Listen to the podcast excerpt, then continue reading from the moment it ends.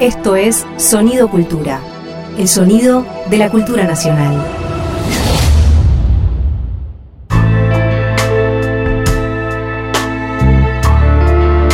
Ahora, ¿qué te puedo decir? Con Alejandro Kaufman.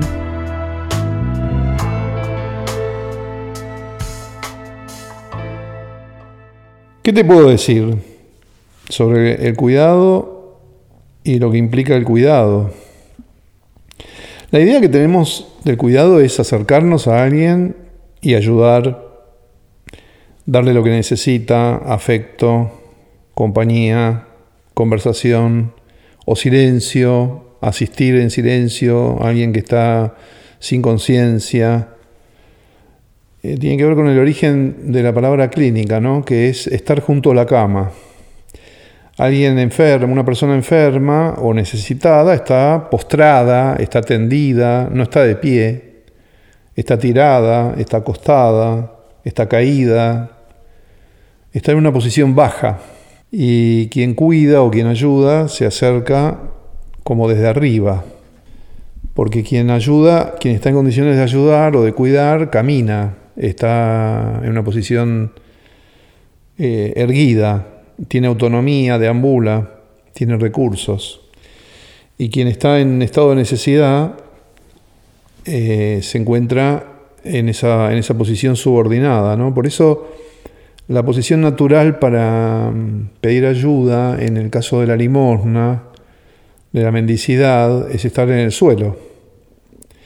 Y entonces se tiende la mano desde una posición este, tendida. La persona que pide limosna no puede estar acostada, porque en ese caso eh, no podría tener ninguna interlocución, o lo que estaría pidiendo es una concesión mucho mayor. O sea, una, persona que está eh, en posición horizontal en el suelo nos demanda una atención total. No, podemos pasar al lado sin, sin detenernos. Eso, eso es lo, lo que determina una relación social, una interlocución, podríamos llamarla, ¿no? Es decir, si nosotros andamos por un espacio público y vemos a alguien completamente tendida, una persona, eso nos demanda una completa atención. En la práctica eso no sucede porque en las ciudades las personas sin techo duermen en la calle. Entonces, esto está naturalizado, o cuando está naturalizado, no siempre está naturalizado, evidentemente, eh, es una cosa que puede ocurrir en mayor magnitud o en menor magnitud. Medimos el estado social de una ciudad, el estado de indigencia, de bienestar, por si vemos o no vemos a personas sin techo, ¿no es cierto? Pensemos que las regulaciones que, hacen, que hace la vida urbana de las personas sin techo eh, van desde espacios en donde se da hospitalidad, se da techo provisorio, con un montón de condicionamientos y de regulaciones, ¿no? Cierta cantidad de noches alternas, con alimentos o sin alimentos, con cierto horario, en ciertas condiciones. El, tema de, no tener techo, que es una, de las cuestiones más dramáticas y más elementales de la, vida social, es constitutivo de las ciudades, porque las ciudades determinan ciertas condiciones en las que se puede tener techo, aún las sociedades opulentas. En el, extremo hay personas que quieren, que optan por vivir a la intemperie porque tienen una... Son muy pocas las que lo hacen, pero es una tradición moderna que algunas personas, muy pocas, quieran, y ahí habría que discutir qué es querer o qué es una voluntad, vivir eh, como por fuera de la sociedad, en condiciones extremas, sin ningún tipo de reciprocidad, digamos, o con una mínima reciprocidad. Necesitan alimento y cierta higienización de la que se proveen en las calles o en lugares informales o por medio de pequeños favores. O sea, hay, hay una, eso en francés es lo que se llama el clochard, o lo que en castellano llamamos mendicidad, una mendicidad como fenómeno cultural urbano. Es una cuestión que, que existe y que tienen que ver con personas que por distintas razones eh, peculiares o singulares eh, sobrellevan ese tipo de vida en algún momento de su trayecto biográfico, ¿no? Este, no estoy hablando de las situaciones sociales de indigencia, estoy hablando de un extremo que se ve incluso en sociedades opulentas. Hay, otra variable que se desarrolló más bien últimamente, que es las, personas que eh, realizan un, caso, una forma de esa mendicidad más sofisticada, más de clase media, que son personas que por motivos ideológicos rechazan la sociedad de consumo. Soy Alejandro Kaufman desde Capital Federal, Ciudad de Buenos Aires, en medio de la pandemia, tratando de preguntarnos algunas cosas, de decir algo, de qué te puedo decir. En, las sociedades opulentas, esto eh, hay varias historias así, hay documentales, nos podemos enterar de distintas maneras lo podemos buscar en las redes también. Entonces hay, personas que deciden vivir sin dinero eh, de lo que consiguen gratuitamente porque la gente lo tira, lo tira a la basura, se, desprende de lo que no necesita aparentemente o de lo que no le sirve y utilizando esos recursos eh, hay un cierto desafío que algunas personas optan por enfrentar, que es vivir de eso.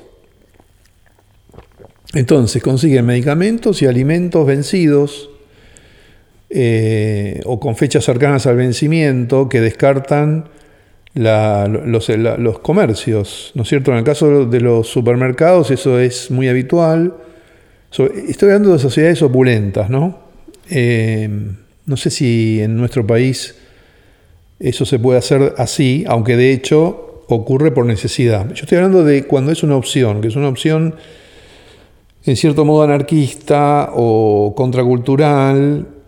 Este, uno de los casos que conocí por, por, estos, por estas historias es de una familia, una pareja con, una hija, un hijo tenía de, corta edad, de unos 8 o 9 años, que por supuesto no iba a la escuela, la educaban ellos mismos, y tenían un tráiler este, con paneles solares, y bueno, entonces vivían sin dinero y todo lo que necesitaban lo conseguían de esa manera. Estoy mm, diciendo esto como un, cierto experimento social que hacen las ciudades modernas.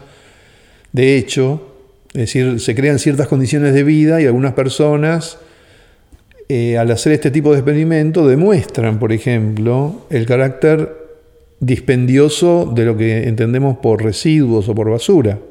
Es decir, hay un dispendio se tira, todos sabemos que es así, sabemos que con la solo con la comida que se tira, mucha gente podría alimentarse, mucha gente que, tiene dificultades de lo que ahora se llama inseguridad alimentaria, porque ahora ya no se habla más de hambre o de inanición incluso, que, que, son números muy bajos lo que hay ahora. O sea, hace 30 o 40 años existía ese fenómeno de manera muy masiva, pero eh, ha habido un... Esto es lo que mm, argumentan mucho los apologetas del capitalismo neoliberal.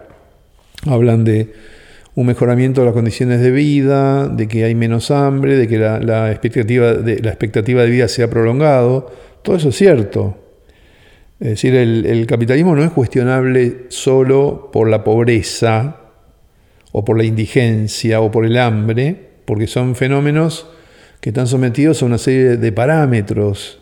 Por eso mucha gente que discute estos temas se la pasa discutiendo números, curvas, datos, eh, razonamientos, argumentos. Son, discusiones que parecen de ingenieros o de sociólogos empiristas que parecen eh, argumentar solo a través de datos.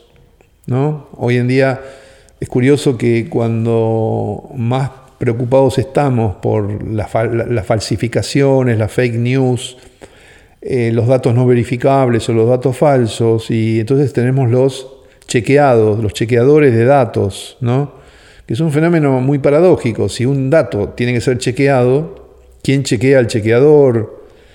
Eh, un chequeador, ¿qué sería un chequeador? Alguien que verifica, ¿no? Es, es como si cada vez que entregáramos un billete, hubiera que controlar a ver si es falso, eh, con lo cual todo el sistema eh, sería evidente que, está, que lo consideraríamos en crisis, ¿no? Es decir, si, tenemos que verificar algo, la, vida, la vida, la existencia, no, puede estar verificando todo, ¿no? Es como si yo eh, dijera, bueno, ahora es de día o no es de día, y a cada momento tuviera que verificarlo. Eso el sistema nervioso lo hace y se llama feedback. Hay toda una serie de sistemas complejos que están, están este, forman parte de nuestra corporeidad que hacen verificaciones. Pero la vida social, eh, el lenguaje, la, socialidad, la convivencia, la fraternidad, la sororidad, la, ciudad se basa en no tener que estar verificando, en, en una cantidad de creencias que podemos experimentar como normalidad. ¿Por qué estamos hablando de todo esto? Porque es lo que en un momento como el actual, de la pandemia, que es una actualidad que ya lleva, eh, va para dos años pronto, ¿no? es un año y medio, que sabemos que no va a terminar muy pronto, que faltan todavía meses o quién sabe cuánto, y entonces al afectarse la normalidad, se afecta, se afecta todo, se afecta el sentido del, del modo en que vivimos, ¿no?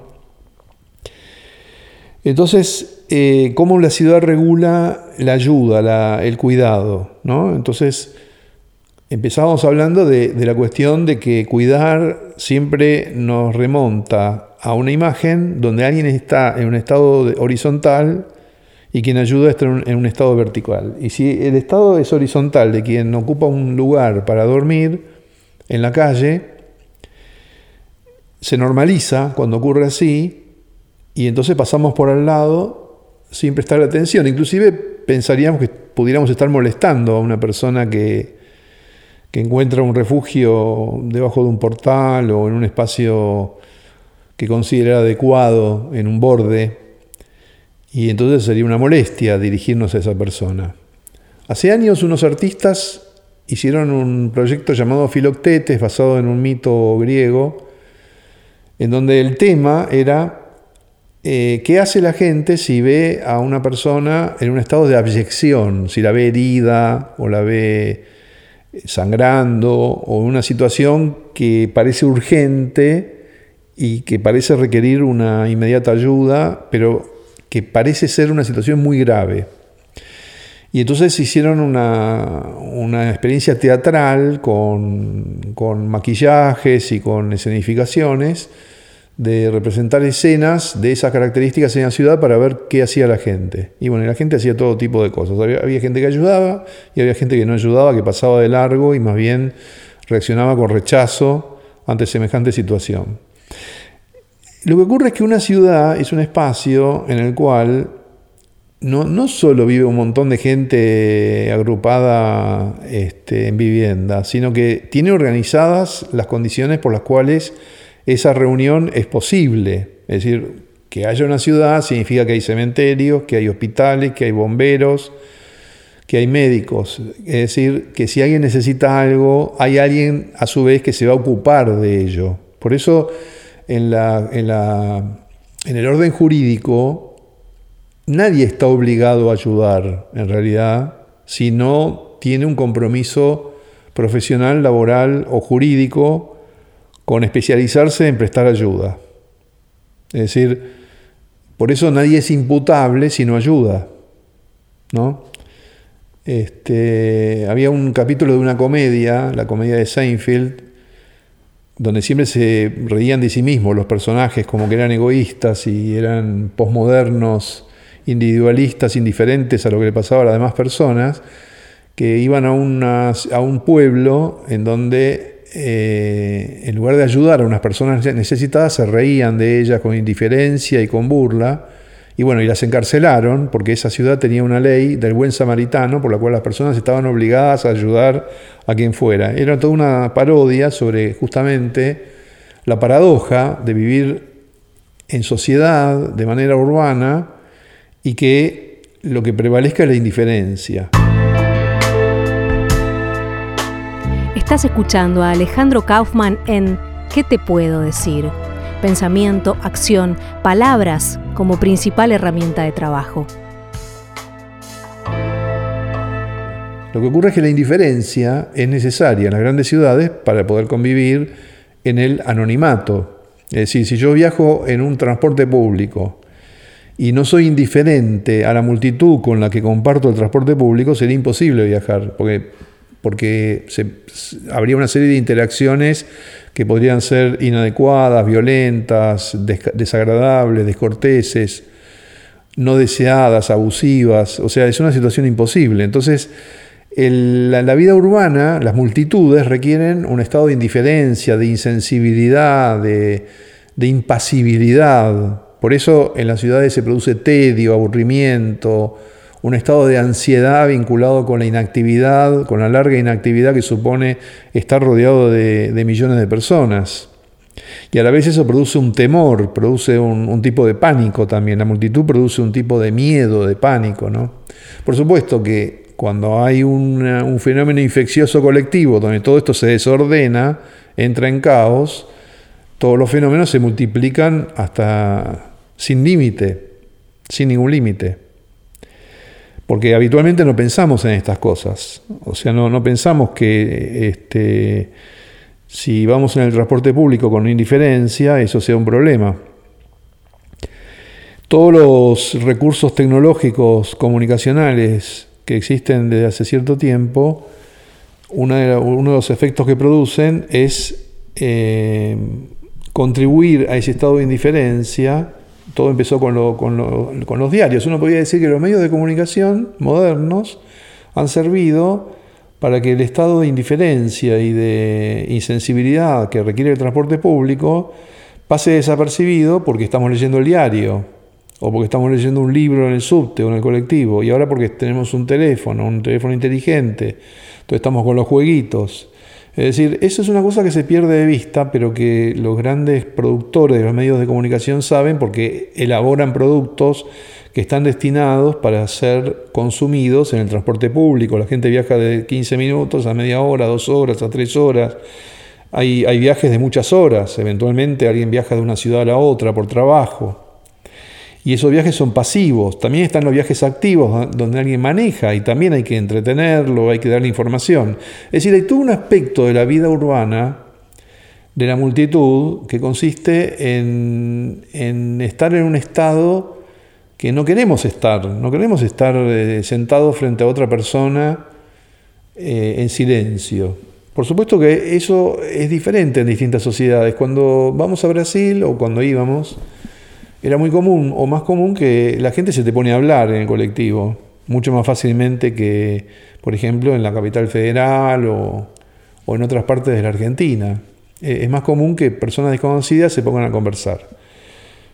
Eh, entre nosotros no tanto, en algunas sociedades europeas tampoco. De cualquier manera, eh, prevalece esta, esta cuestión de permanecer mucho tiempo en silencio. Entonces eso contribuye a que se produzca una incertidumbre sobre qué hacer respecto de una situación inesperada en la, en la calle. Llamar al 911. ¿no? El punto importante de lo que estoy diciendo es la asimetría que se produce entre quien cuida y quien, y es cuidado. ¿no? Quien recibe el cuidado y quien cuida, la asimetría que se produce. Y, y en esa cuestión reside el problema de la caridad, de la, de la solidaridad, o de la donación. Porque la caridad la ejerce quien mucho posee, quien posee de manera muy desproporcionada a respecto de quien es eh, receptora de la caridad. Quien recibe la caridad no tiene nada o tiene muy poco o está a una distancia muy grande de quien ofrece esa caridad y quien ofrece la caridad ofrece algo que no le sirve. Por eso en la gran ciudad, esas personas contraculturales que se utilizan el suministro que les proveen los residuos, es como si estuvieran eh, utilizando una cierta forma de la caridad que no está planificada, porque los residuos, eh, inclusive se, eventualmente se prohíbe que sean utilizados por las personas, porque son ya también un recurso mercantil que queda por contrato como propiedad de los recolectores de residuos.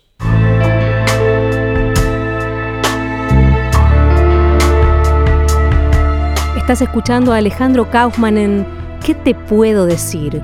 Una pregunta en el aire que al escucharla te convierte en cómplice. Por eso es doblemente contracultural el utilizar los residuos para vivir, porque no solo no se usa dinero, sino que de alguna manera hay una apropiación de algo que es un bien de una corporación, porque generalmente para recolectar residuos hay que tener mucho poder económico, hay que tener una flota de camiones, es toda una industria, hay que tener una enorme inversión, se gana una licitación en una ciudad, etcétera, etcétera, ¿no? La, cuestión es que nosotros naturalizamos la idea de cuidado, pero el cuidado, por un lado, tenemos que reconocerlo respecto del género, porque es eso que ocurre en la vida familiar y que no está remunerado. En los feminismos han puesto en auge con mucha intensidad la problemática de cuidado respecto de lo que no se reconoce, el cuidado de las personas ancianas, de la niñez, de las personas que trabajan y necesitan un, apoyo familiar para poder ir al trabajo, para comer, para descansar, para vestirse. Es decir, todo, todo el trabajo no remunerado que eh, consiste en el cuidado. La cuestión es que en la pandemia el problema del cuidado que sin embargo seguimos mencionándolo con esa misma palabra, como si todo fuera igual que en condiciones normales, no es normal el, tema del cuidado. Por eso tenemos bastante que hablar sobre el problema del cuidado, porque una de las cosas que de alguna manera fracasan en la pandemia y no ayudan a salvar vidas, es que el cuidado cambia su naturaleza radicalmente. Por supuesto que hay situaciones convencionales de cuidado como las que ya conocemos, que son las que han sido objeto de los feminismos y que son muy importantes. Y esas tienen vigencia dentro de las burbujas o en, un montón de situaciones. Pero el tipo de cuidados que la pandemia requiere en general son paradójicos, son anómalos, son discordantes, están desajustados, son inciertos, son otras formas de cuidados. Y esto es una de las cuestiones que eh, hemos aprendido hasta cierto punto pero que en buena medida están fracasando en las sociedades contemporáneas, no están funcionando. Y este es un tema que nos tiene que preocupar. ¿Qué más te puedo decir sobre esto? Seguiremos viendo qué más te puedo decir sobre esto. Estás escuchando a Alejandro Kaufman en ¿Qué te puedo decir? Pensamiento, acción, palabras como principal herramienta de trabajo. ¿Qué te puedo decir para seguir hablando sobre el cuidado? Los seres humanos, todos los seres humanos necesitamos cuidados en algún momento de nuestra vida, cuidados que nos provea alguien. Ya nacemos en condiciones de absoluta vulnerabilidad, esto es muy obvio, y por lo tanto partimos de situaciones de cuidado. La crianza, la lactancia, todo lo que sucede desde el momento del nacimiento hasta que adquirimos cierta autonomía, nos subordina de manera completa a una voluntad o a una presencia vertical que nos ayude, que nos cuide, que nos provea, que nos prevenga de peligros.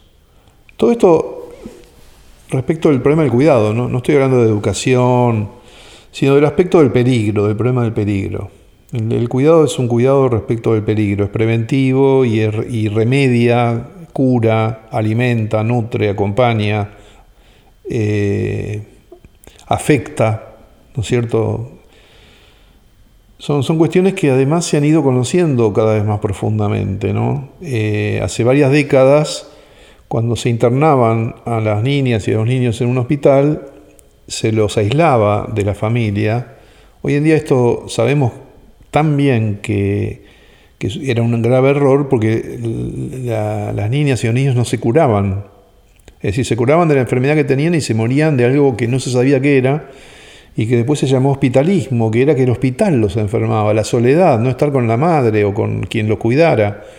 Es decir, no tener a alguien que les diera afecto, que los tocara. Bueno, esto se supo desde hace algunas décadas.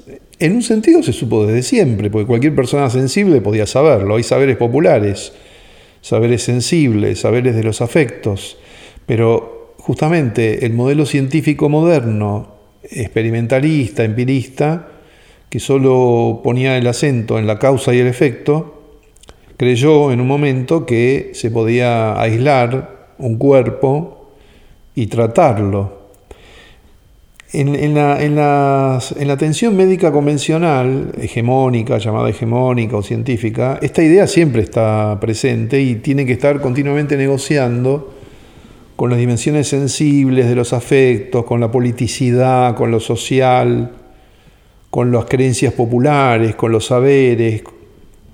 Es decir, hay toda una serie de dimensiones que no son correlativas del conocimiento llamado científico. Y esto siempre está en conflicto. De una manera u otra siempre está en conflicto porque en la institución hospitalaria, si una persona está internada y perdió la conciencia, bueno, es el caso extremo de la asimetría. Si la persona está atendida, inconsciente, no tiene ninguna autonomía, no puede opinar, no, no hay nada que pueda hacer. Probablemente se muera sin ayuda. Entonces, no participa de lo que le hacen. Está en la situación agónica del moribundo, de la persona moribunda, o en la situación de la persona lactante, que es de completa pasividad. Por eso se dice paciente. ¿Qué es un paciente? Alguien que está en completa pasividad. El problema es que todo el enfoque del cuidado tiene como premisa que se ejerce sobre alguien paciente. Alguien paciente es alguien eh, inactivo, una persona que está en un estado de inactividad o de no autonomía, eh, de, paz, o sea que no se puede defender. Eso es una persona paciente, alguien que no se puede defender, que no puede opinar, que no puede hacer nada respecto de lo que le hacen. ¿no? Entonces, eh, por supuesto que hay toda una serie de graduaciones que hacen que cuanto menor necesidad haya de cuidado, aún habiéndola en alguna medida, más la relación recíproca entre quien cuida y quien es cuidado se convierte en una relación de poder, pero la relación de poder existe si la persona cuidada tiene alguna capacidad propia de acción, porque en el caso de un lactante o en el caso de una persona moribunda, sí que hay poder en un sentido, pero como no hay ninguna resistencia de otro lado, no hay, ninguna posibilidad de interactuar, eh, no tiene el sentido de poder que le damos a la palabra cuando hablamos de, de una relación, ¿no es cierto? Porque cuando hay una relación, lo que determina el poder es también la resistencia, es decir, qué hace la persona cuidada con lo que le hacen que es lo que ocurre en las relaciones amorosas, de amistad, en la política. En la política hay dos partes, siempre hay dos partes. Por más que una sea muy asimétrica y muy poderosa y hay otra más pasiva, hay dos partes. Las multitudes pueden obedecer, pero también pueden insubordinarse, pueden ser apáticas, pueden hacer muchas cosas muy diversas. No son pasivas completamente como lo es un lactante o una persona moribunda. Por supuesto que hay una lógica en la simetría que impone las formas eh, autoritarias, tiránicas, totalitarias o de concentración económica del poder, que es someter a quien está en la posición subordinada a la mayor pasividad posible. En las sociedades modernas, como están basadas en la agencia, en que las multitudes sean activas para consumir, para moverse, para tener iniciativa. Entonces los poderes en la actualidad no son de tipo tiránico, de tipo explícito, no hay, no hay grilletes, no hay cadenas, no hay látigos, no hay barrotes, no, no, encierran a nadie de noche como, a los esclavos, salvo en, la, en las prisiones. Las prisiones siguen estando vigentes, pero en la vida libre, que jurídicamente se determina como poder tener derechos, estar en condiciones de tener derechos, el poder no procede de manera evidente o explícita, sino de maneras que están eh, de alguna manera, eh, de algún modo, enmascaradas. Es decir, no, las vivimos como si fuéramos libres. Estás escuchando a Alejandro Kaufman en ¿Qué te puedo decir? Pensamiento, acción, palabras como principal herramienta de trabajo. La dominación en las sociedades modernas se experimenta como libertad. Yo soy libre de que me guste esto o lo otro, pero lo que no advierto es que la, escena o la situación en la que puedo optar por lo que me gusta o lo que no me gusta, en esa escena soy completamente pasivo, no tengo ningún tipo de intervención, nadie me pregunta nada, y no solamente eso, se planifica esa escena para que yo haga algo que está previsto por una instancia ajena a mí, que obtiene de eso un beneficio de poder, un beneficio económico y que está completamente estructurado para que yo actúe como un ratón en un laberinto, digamos. Entonces el ratón en el laberinto tiene libertad de ver a dónde va, pero está en un laberinto, es decir, es un ratón que pusieron en un laberinto y que puede moverse libremente, pero ese libremente son, está entre comillas, porque él no, no fue al laberinto ni, ni participa de todo el proceso por el cual fue diseñada una, situación de la cual tiene que salir para poder sobrevivir, porque ahí no va a encontrar comida, etc. ¿no? Por supuesto que hay una reciprocidad en las relaciones de dominación o de poder, porque como lo han visto muchos teóricos, el experimentador experimenta con el ratón, pero el ratón tiene un grado de libertad y el ratón también actúa sobre el experimentador. Pero eso suele sobreestimarse y sirve ideológicamente para justificar toda la situación. Tiene una complejidad la cuestión porque en toda relación recíproca entre seres humanos hay asimetría. No, es imposible una igualdad absoluta porque dormimos y entonces cuando dormimos, por ejemplo, eh, se da la situación de la persona moribunda o de la persona lactante. Es decir, en el estado de sueño estamos en completa pasividad, en completa indefensión, estamos tendidos, acostados, como si estuviéramos muertos, y por lo tanto nos puede pasar cualquier cosa. Por eso, ¿qué es la ciudad? La ciudad es el lugar donde se puede dormir. La ciudad es una, organización de la vida social, de la vida colectiva, donde se puede dormir eh, impunemente, digamos, de una manera que no nos implique ningún peligro. Eso es una ciudad. Eh, previamente eso era una cueva o era una choza o era una, algún tipo de habitación en formas más tempranas del devenir civilizatorio y lo que ha hecho la evolución cultural es complejizar, ¿no es cierto? Hay electricidad, etcétera, etcétera, todo lo que ya sabemos. Pero olvidamos que eh, una ciudad es donde podemos dormir y la democracia es cuando podemos dormir. Una vez Humberto Eco dijo que eh, lo contrario de la democracia es cuando no nos dejan dormir, cuando nos determinan el horario, como, en una cárcel, o cuando alguien entra eh, sin preguntarnos, nos allanan el domicilio, nos detienen, nos revisan nuestras cosas, nos interrumpen el sueño. Entonces, eh, el estado de indefensión o de, o de necesidad de cuidado es constitutivo de la experiencia. O sea, somos seres que necesitamos ser cuidados, por ejemplo, cuando dormimos, para que no nos despierten, para que no nos interrumpan, para que no nos este, atemoricen, para que no, nos afecten, ¿no? Eso, eso es, es, constitutivo. Todo, todo esto que estoy diciendo tiene que ver con el hecho de que el cuidado de la pandemia es una nueva forma de exigencia que se nos demanda para la cual no estábamos preparados, porque lo que nos pide el cuidado es alejarnos, mientras que de lo que estamos hablando es de cómo todas las experiencias de cuidado que conocemos consisten en acercarse. Es decir, nos acercamos al lactante, nos acercamos a la persona moribunda. En el hospital, eh, la clínica es etimológicamente estar a los pies de la cama, estar junto al paciente, junto a la persona que está en la cama, que está padeciendo. Y esto, en, esta situación que estamos experimentando, que es nueva, del modo que está ocurriendo, esto nunca había ocurrido así, nos requiere alejarnos. Entonces, esto es tan contraintuitivo, están a contramano, están eh, en sí mismo agresivo contra nuestra sensibilidad, nos afecta de una manera tan violenta y tan desagradable que nos resulta muy difícil encontrar la forma colectiva, urgente, masiva, de cómo cuidarnos en esta situación. Por eso la palabra cuidado, del modo que la estamos usando, es una palabra fallida, que, que no, no, no está sirviendo. Los cuidados requieren hábitos, rituales, como habíamos dicho ya en alguno de estos podcasts.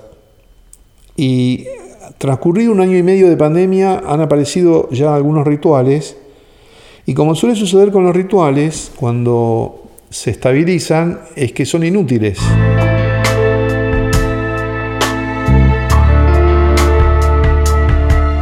Estás escuchando a Alejandro Kaufman en ¿Qué te puedo decir? Una pregunta en el aire que al escucharla te convierte en cómplice. Toda la historia cultural ha discutido la inutilidad de los rituales.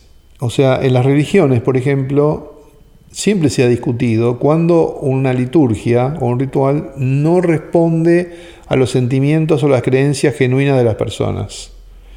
Entonces siempre toda religión construye un ritual cualquiera que se nos ocurra, que puede ser desde el rezo hasta el modo de habitar los lugares de culto, la comunión, lo, que queramos, las bendiciones, el uso del agua bendita o lo que sea. es así en todas las religiones. Todas las religiones tienen una forma de realizar acciones recurrentes, repetidas, que no necesitan ser pensadas, que se incorporan inconscientemente como una intuición, pero que entonces cuando eso ocurre se vacían de sentido. Esta es una discusión que tiene milenios, tiene milenios. Si nosotros vamos a, los textos sagrados de las distintas religiones, por ejemplo, los textos bíblicos, vamos a encontrar pasajes, muchos pasajes, donde se discute eso.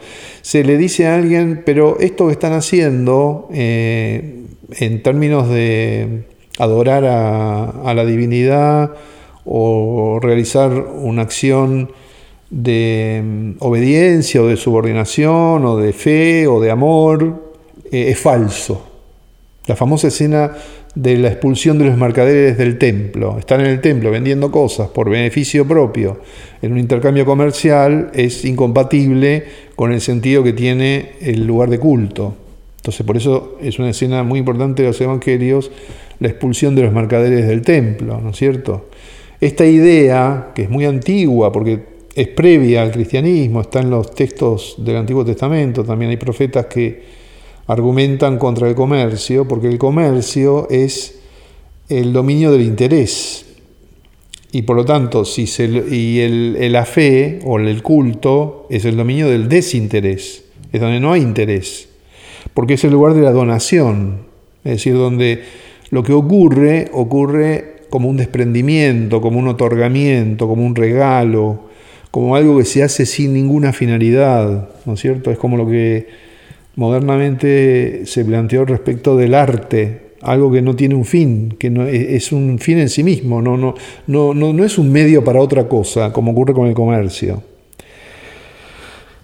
Los cuidados en, términos del, afecto también se ven eh, eh, enfrentados a ese dilema, porque los cuidados a las personas queridas no tienen ninguna finalidad, son un fin en sí mismo. Sin embargo, en el mundo del trabajo, en el mundo del capitalismo, cuidar al cónyuge o a, la, persona que se está criando con el fin de que se pueda educar o que pueda trabajar, se convierte en algo utilitario. Es decir, que en las sociedades modernas, que son absolutamente utilitarias, donde todo es utilitario, todo tiene un, es un medio para otra cosa, un medio de transporte, un medio de comunicación, todos son medios. O sea, naturalizamos la, palabra medios, pero en la vida moderna el, hecho de que todo lo que hacemos sea medio, medio para otra cosa, o un salario para poder satisfacer otros, otros propósitos que no son los que realizo en la tarea que efectúo en mi trabajo. Es decir, yo trabajo para obtener un salario, para hacer otra cosa que no es la que estoy haciendo cuando, cuando, cuando trabajo. Y con los cuidados también pasa eso. En la medida en que los cuidados se organizan como medios para un fin, dejan de tener ese carácter cultural que tiene el amor en una relación eh, filial, en una relación de intimidad, en una relación de cercanía, en una relación de amor, que no tiene ningún fin, es, un fin en sí mismo. No tiene otro fin que, el hecho de querer a alguien de por sí. Eso pasa con, la crianza o pasa con, con las progenituras, pasa con, la cercanía, con, la, con la filiación.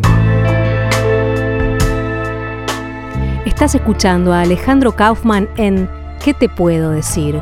Pensamiento, acción, palabras como principal herramienta de trabajo.